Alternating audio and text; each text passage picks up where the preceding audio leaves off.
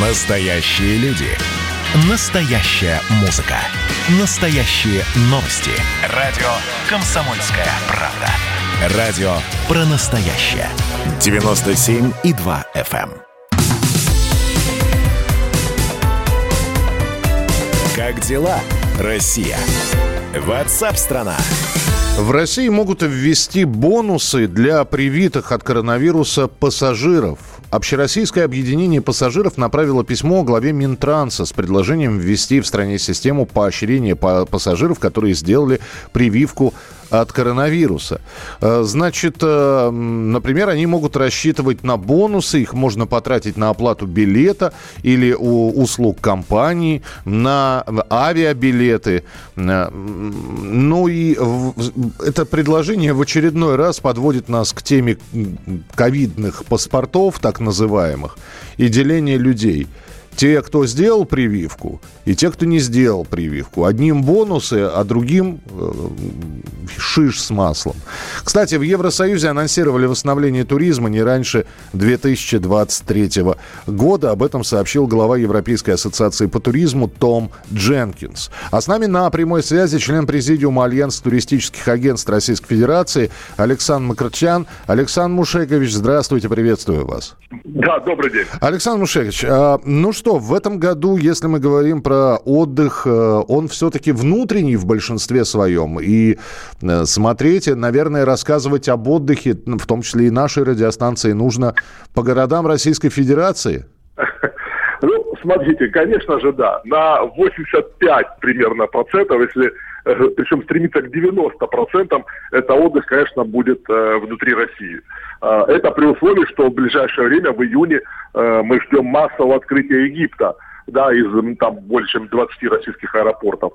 Вот, вот при этом условии, если Египет не откроется и Турция э, продолжит оставаться закрытой, тогда уже ближе к 100 процентам отдых в России будет. А, но все-таки на что рассчитывают сейчас, знаете, так хочется сказать, что скажет купечество, на что рассчитываете?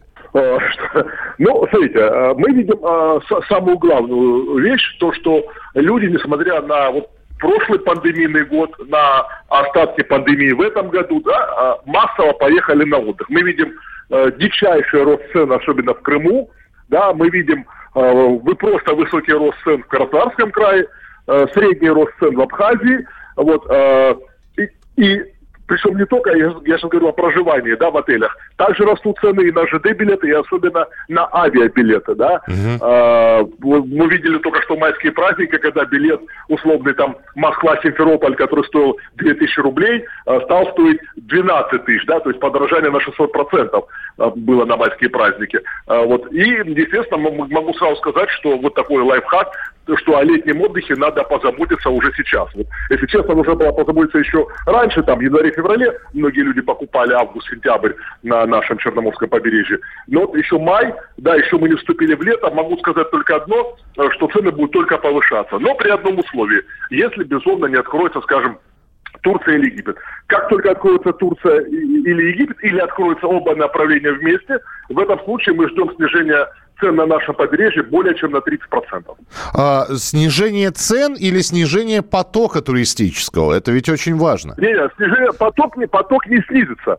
Э, Поток будет идти. э, В этом году мы ждем не менее 8 миллионов отдыхающих в Крыму, не менее 18 миллионов э, в Краснодарском крае, более 1 миллиона в Абхазии. Поэтому поток не снизится. Просто будет снижение цен. То есть люди заплатят, скажем, не 5 тысяч рублей в сутки, как они сейчас платят за отель «Две звезды» 500 метров от моря, а 3 тысячи рублей в сутки на двоих, да? То есть сэкономят э, за- на 10 дней минимум 20 тысяч рублей. Во, во. То есть эти деньги на дороге не валяются. Ну, я с вами соглашусь, но вот я сейчас смотрю, например, э, билет Москва-Владивосток, и только, ну вот хотел человек Дальний Восток посмотреть, а я мог бы посмотреть там Москва-Камчатка. Ну, средняя цена 20 тысяч рублей, и это только в один конец. То есть можно сказать, что на- по-настоящему богатые люди, они не на Мальдивах отдыхают, они отдыхают во Владивостоке и обратно. Ну, потому что с такими ценами... а, Ну, да.